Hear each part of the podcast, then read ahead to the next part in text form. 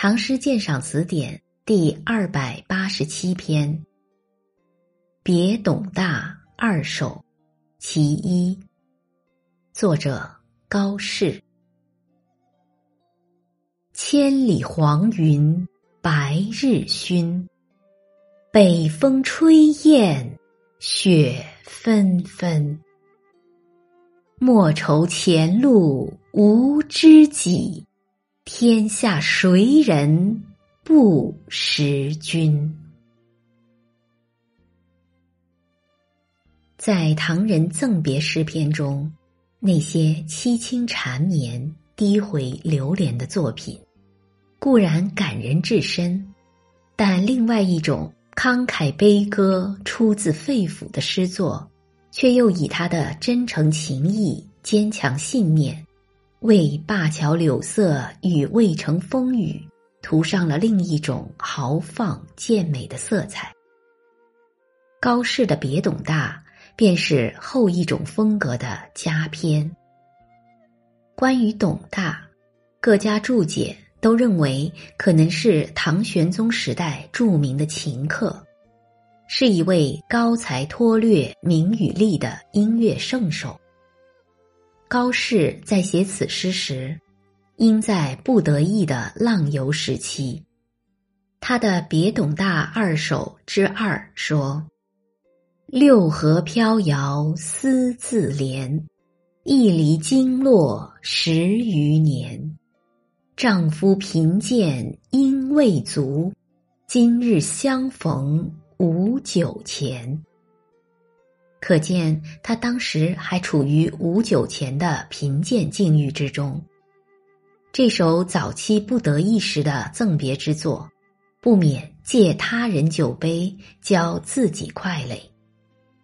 但诗人于慰藉中寄希望，因而给人一种满怀信心和力量的感觉。前两句只写目前景物，纯用白描。以其内心之真写别离心绪，故能深挚；以胸襟之阔叙眼前景色，故能悲壮。熏是指夕阳西沉时的昏暗景色。落日黄云，大野苍茫，为北方冬日有此景象。此情此景，若稍加雕琢。即不免灼伤气势。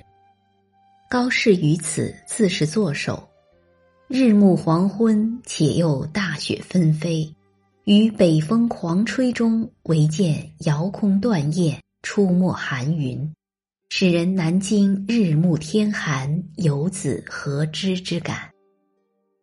以才人而沦落至此，即使人无泪可下，亦为如此。故知己不能为之甘心。头两句以续景而见内心之郁积，虽不涉人事，已使人如置身风雪之中，似闻山巅水崖有壮士长啸。此处如不用尽气力，则不能见下文转折之妙，也不能见下文言辞之婉转，用心之良苦。友情之深挚，别意之凄酸。后两句与慰藉之中充满信心和力量，因为是知音，说话才质朴而豪爽；又因其沦落，才以希望为慰藉。这首诗之所以卓绝，是因为高适多胸臆语，兼有气骨。以气质自高，因而能为志士增色，为游子拭泪。